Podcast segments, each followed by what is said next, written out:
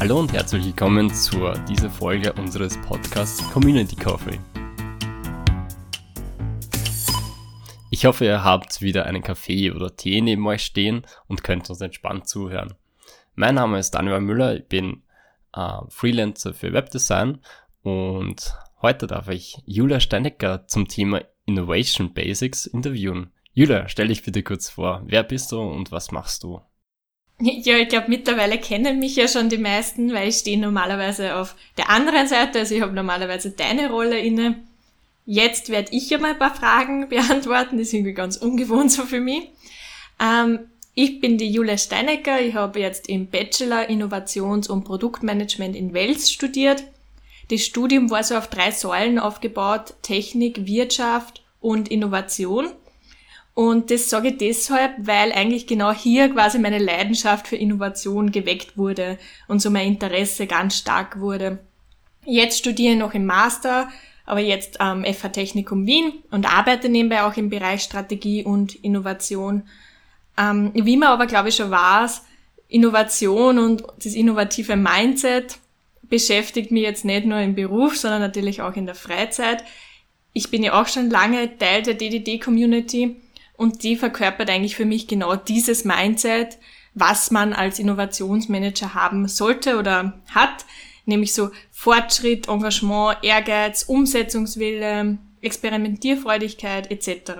Ja, und darum freue ich mich sehr, dass ich heute auch einmal also interviewt werde quasi. Das freut mich. Danke für die ausführliche Introduction bei dir. Ähm, okay, also lass uns gleich mal losstarten.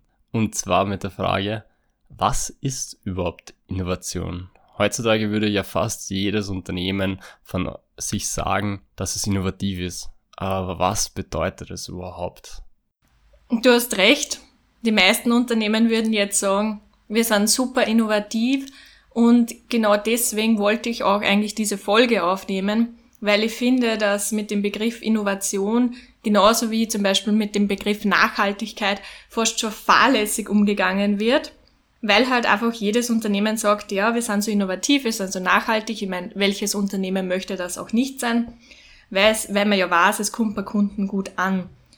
Ähm, für das sollte man aber wirklich dann wissen, was ist der Begriff Innovation, damit man auch wirklich dann prüfen kann, ist das Unternehmen so, wie es sich darstellt. Also grob gesagt, Innovation hat immer mit etwas Neuem zu tun. Es gibt da keine eindeutige Definition in der Literatur, aber ich ziehe sehr gerne die Definitionen von Idee, Invention und Innovation heran und tue die gern vergleichen, weil eine Idee oft mit einer Invention oder Innovation verwechselt wird. Wenn ich das kurz ausführen darf, eine Idee ist ja eigentlich nur ein Gedanke einer Person. Also irgendein neuartiger Gedanke, aber es ist noch nichts umgesetzt. Eine Innovation wäre dann, wann, also eine Invention wäre mal dann die Erfindung. Das ist dann das Ergebnis von Forschung und Entwicklung. Also irgendwer hat was entwickelt und umgesetzt. Und da habe ich jetzt zum Beispiel ein Produkt. Aber Innovation ist dann wirklich erst, wenn es am Markt wirtschaftlich erfolgreich angewendet wurde und die Kunden das dann auch wirklich kaufen. Ähm, da möchte ich da eigentlich gleich sozusagen ein bisschen dran haken. Und zwar, ähm, Innovation wird eigentlich immer mit Technik bzw. technischen Fortschritt verbunden. Stimmt das? Oder gibt es eigentlich andere Möglichkeiten auch von Innovation? Nein, es gibt ganz viele Möglichkeiten von Innovation. Vielleicht vorher nur, was ist so eine Innovation, um das ein bisschen anschaulicher darzustellen? Zum Beispiel das iPhone war eine Innovation. Also das iPhone hat den gesamten Handymarkt eigentlich revolutioniert. Die verschiedenen iPhone-Modelle, die es jetzt dann gibt, sind auch Innovationen, aber nur im Sinne einer Produktverbesserung. Also man unterscheidet da wirklich zwischen einer radikalen Innovation, also etwas ganz Neues, und einer inkrementellen Innovation. Das wären dann zum Beispiel Produktverbesserungen. Wobei man beim iPhone schon fast sprechen kann von einer disruptiven Innovation. Das heißt, sie durch das iPhone wurde eigentlich der ganze Markt und die Kundenbedürfnisse verändert. Und um jetzt darauf nochmal zurückzukommen, ob das eigentlich immer was mit Technik zu tun hat, nein. Aber die, man sieht halt die technischen Produkte. Also so ein iPhone oder den Umstieg von einer Kassette auf eine CD, das sieht der Kunde und das kann er aktiv erfahren. Aber wenn man jetzt zum Beispiel in anderen Bereichen innoviert, wie Dienstleistungsinnovationen, Geschäftsmodellinnovationen, Organisationsinnovationen, das sieht man halt jetzt nicht gleich als Kunde und darum hat man auch nicht so einen Bezug dazu. Okay, okay. Ich möchte eigentlich gleich weitergehen und die Frage stellen, warum ist Innovation eigentlich so wichtig für ein Unternehmen? Also im Studium sind mir eigentlich fünf Dinge mitgegeben worden und die sage ich auch immer ganz gern, weil das eigentlich für mich fast alles umfasst. Warum sind Innovationen so wichtig? Natürlich, weil der globale Wettbewerb immer stärker wird, weil sich die Kundenbedürfnisse immer schneller ändern und auch die Produktlebenszyklen, also wie lange halt ein Produkt wirklich dann am Markt ist, bis er gesättigt ist und du musst das Produkt dann wieder vom Markt nehmen, diese Zyklen werden immer kürzer. Und natürlich gibt's auch immer mehr technischen Fortschritt, immer mehr neue Technologien. Also es wird halt einfach alles schneller. Und für Unternehmen kann das dann überlebenswichtig sein, dass sie die Erfolgspotenziale von Ideen oder Krisen, wie wir es auch heuer gesehen haben, nutzen. Also für dem ist Innovat also Innovieren eigentlich ein riesengroßes Thema und eigentlich kann man das in voll verschiedenen Perspektiven und so weiter sehen. Und darum interessiert es mich eigentlich wirklich, welche Kompetenzen denkst du, sollte man eigentlich als Innovationsmanager, Innovationsmanagerin eigentlich mitbringen? Also viele Leute in der DDD-Community verkörpern zum Beispiel für mich das, was ein Innovationsmanager haben sollte. Also die vernetzte Denkweise ist ganz wichtig, dass ich einen Blick aufs große Ganze habe, aber mich auch in kleine Dinge hineinfuchsen kann, weil ich halt oft äh, Teil vieler Projekte gleichzeitig bin, aber auch das ganze Unternehmen im Kontext verstehen muss. Ein Innovationsmanager sollte halt neugierig sein, viele Dinge und Sachverhalte challengen, sollte ein offenes Mindset haben, sollte lernwillig sein, weil natürlich auch Recherchen zum Alltag gehören, sollte vor allem zielorientiert und organisiert sein. Und ich würde sagen, es ist eher was für Leute, die mehr outgoing sind und extrovertiert, weil natürlich auch das Netzwerken in diesem Bereich ganz wichtig ist. Dann würde ich gleich weitergehen und fragen, ähm, wie sieht eigentlich so Innovationsabteilung in einem Unternehmen aus? Beziehungsweise was ist ihr genauer Tätigkeitsbereich? Weil oftmals sagt man ja, äh, Unternehmen, wenn da innen drinnen eigentlich sozusagen im Unternehmen innoviert wird, dann kann das nicht wirklich was werden, weil einfach das Unternehmen zum Teil betriebsblind ist. Also wie, wie schaut das eigentlich genau aus? Mhm. Ja, also das kann man überhaupt nicht pauschal sagen, so weit was der Begriff Innovation gefasst ist, so unterschiedlich wird auch Innovation umgesetzt in die Unternehmen. Wie du jetzt schon gesagt hast, manchmal kann Innovation nicht im Unternehmen passieren, dann macht man eine Unternehmensausgründung, also ähm, gründet eine Tochtergesellschaft, die dann für Innovation zuständig ist und versucht dann die Innovation wieder ins Mutterunternehmen zu schaffen. Ähm, manchmal gibt's große Abteilungen dafür, in manchen Unternehmen gibt es nur eine Person, die sich damit beschäftigt. Ähm, und manchmal gibt es natürlich auch gar keinen. In Österreich ist oft so, dass in die KMUs der Geschäftsführer macht, aber in sehr viele KMUs halt nur eher so unbewusst. Die sind halt dann quasi gezwungen, dass besser werden, weil sie Konkurrenten haben, aber sie wissen jetzt nicht, dass sie quasi Innovation betreiben. So in die Richtung. Obwohl man sagen muss, es ist die letzten Jahre schon viel besser geworden. Vor 10, 15 Jahren hätte nur keiner gewusst, was Innovation ist. Heute ist es in den meisten Unternehmen angekommen, dass das wichtig ist. Okay, okay, also du hast schon einen guten Punkt angesprochen, eben bei KMUs, wo das eigentlich sozusagen genau sozusagen angesiedelt wird. Was jetzt bei größeren Unternehmen zum Beispiel? Wo ist da eigentlich die Innovationsabteilung eigentlich angesiedelt? Also angesiedelt ist meiner Meinung nach immer am besten so nahe beim Top-Management wie möglich. Natürlich müssen auch die Mitarbeiter Innovation treiben, aber wenn es von oben nicht getrieben wird, dann wird es nichts. Und der Innovationsmanager oder die Innovationsmanagerin ist ja normal, also natürlich je nach Unternehmen, aber in sehr, sehr vielen verschiedenen Tätigkeitsbereichen involviert, zum Beispiel in der Unterstützung bei der F&E oder Change Management, Schaffen einer innovationsfreundlichen Kultur, Startup Scouting, Trendforschung. Also es umfasst halt einen Riesenbereich und viele Entscheidungen auch, Und da ist wirklich wichtig, dass das Top-Management das dann unterstützt und die Entscheidungen oftmals auch schnell getroffen werden. Okay. Also wir haben jetzt darüber gesprochen, warum äh, Innovation eigentlich so wichtig ist im Unternehmen, wie es eigentlich, also beziehungsweise wo es eigentlich angesiedelt werden kann. Jetzt interessiert es mich. Jetzt hat man die zwei Punkte. Man weiß, was man braucht. Man weiß, was angesiedelt ist. Man hat es jetzt da.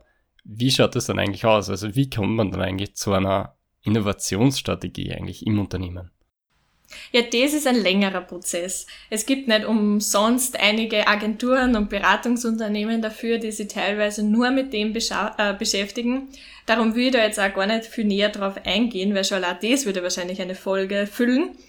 Ähm, aber man kann sagen, dass in einer Innovationsstrategie macht man sich Gedanken darüber, was sind meine strategischen Zukunftsfelder? Was sind meine Innovationsfelder? Was mache ich die nächsten Jahre? Welche Maßnahmen und Ziele definiere ich mir, dass ich dann wirklich innovative Produkte oder neue Geschäftsmodelle oder optimale Prozesse entwickle? Und ja, da ist halt jedes Unternehmen auch wieder anders. Und darum gibt es dann natürlich Beratungsunternehmen, die dann so eine Strategie gemeinsam in Unternehmen erarbeiten. Aber wenn ich jetzt zum Beispiel an wirklich große, alte, konservative Konzerne denke, wie schafft man dort eigentlich eine innovationsfreundliche Kultur im Unternehmen? Es ist schwierig, aber nicht unmöglich, würde ich jetzt einmal sagen. Ganz wichtig ist natürlich, dass das Top-Management und vor allem auch das Mittelmanagement, also die mittlere Führungsebene wirklich dahinter stehen und als Vorbild agieren. Und dann kann man natürlich nur gewisse Aspekte verändern und gewisse Maßnahmen setzen. Was wichtig ist, ich muss natürlich Ressourcen für Innovation schaffen, weil wenn ich keine Ressourcen dafür freigebe, dann wird keine Innovation passieren. Was ganz wichtig ist, ist auch eine positive Fehlerkultur. Also Fehler sollen okay sein. Wenn man jetzt gleich für einen Fehler gerügt wird und bestraft wird, dann wird da jetzt keine Innovation passieren oder wenig. Was noch ganz wichtig ist, ist eine positive Feedback-Kultur. Also Feedback ist ganz wichtig. Und man muss natürlich auch Freiräume und Raum für Kreativität schaffen. Manche Unternehmen haben dann auch einen Innovationsraum quasi, wo dann Projekte umgesetzt werden, dass man so aus dem Arbeitsalltag ein bisschen herausgerissen wird. Was nur förderlich wäre, zum Beispiel sind kurze Kommunikationswege und natürlich wenig Bürokratie, Hierarchie. Ja. Wenn man zum Beispiel die Büros von Google sich ansieht, da spürt man quasi Innovation schon, das Mindset. Also es sollte wirklich dann im besten Fall von innen und außen verkörpert werden. Voll cool. Also bei dem wir jetzt haben wir sehr intern eigentlich was besprochen, von einer Innovationsmanagerin jetzt aus.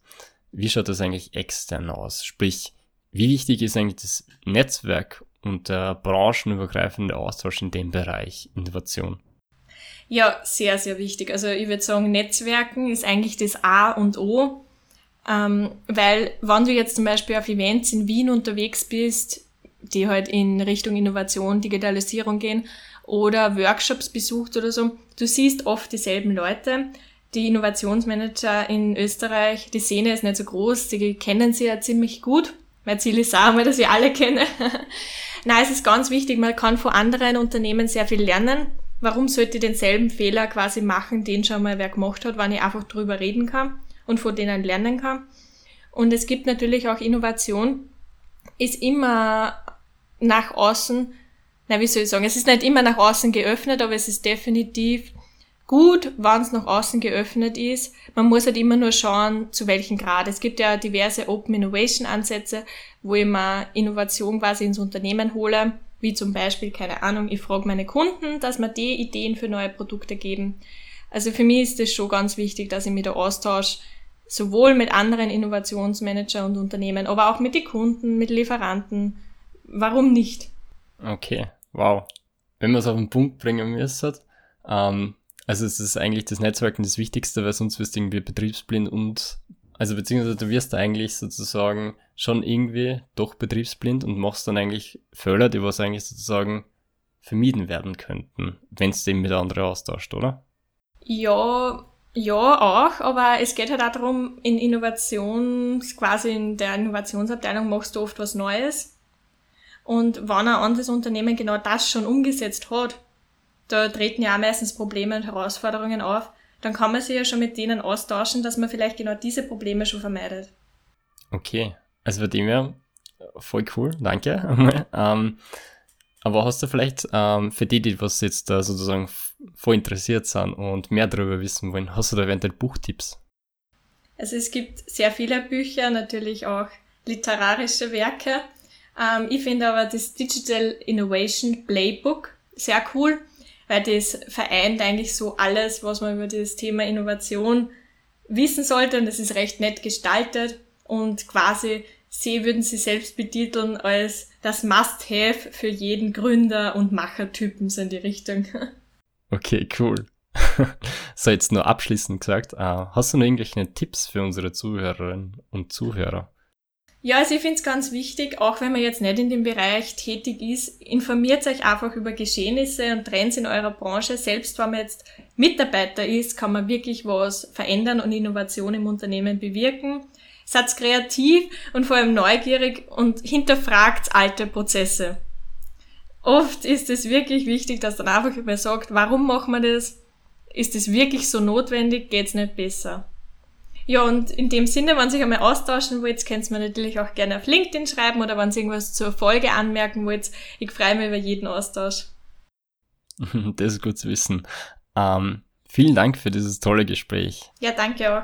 Dankeschön auch an alle Zuhörerinnen und Zuhörer. Falls ihr noch mehr über den DDD und Deckverse wissen wollt, besucht ihr am besten die Website www.deckverse.at und lest dort die Blog-Einträge. Ansonsten wünsche ich euch von Herzen, bleibt gesund, bis zum nächsten Mal. Ciao. Tschüss, danke.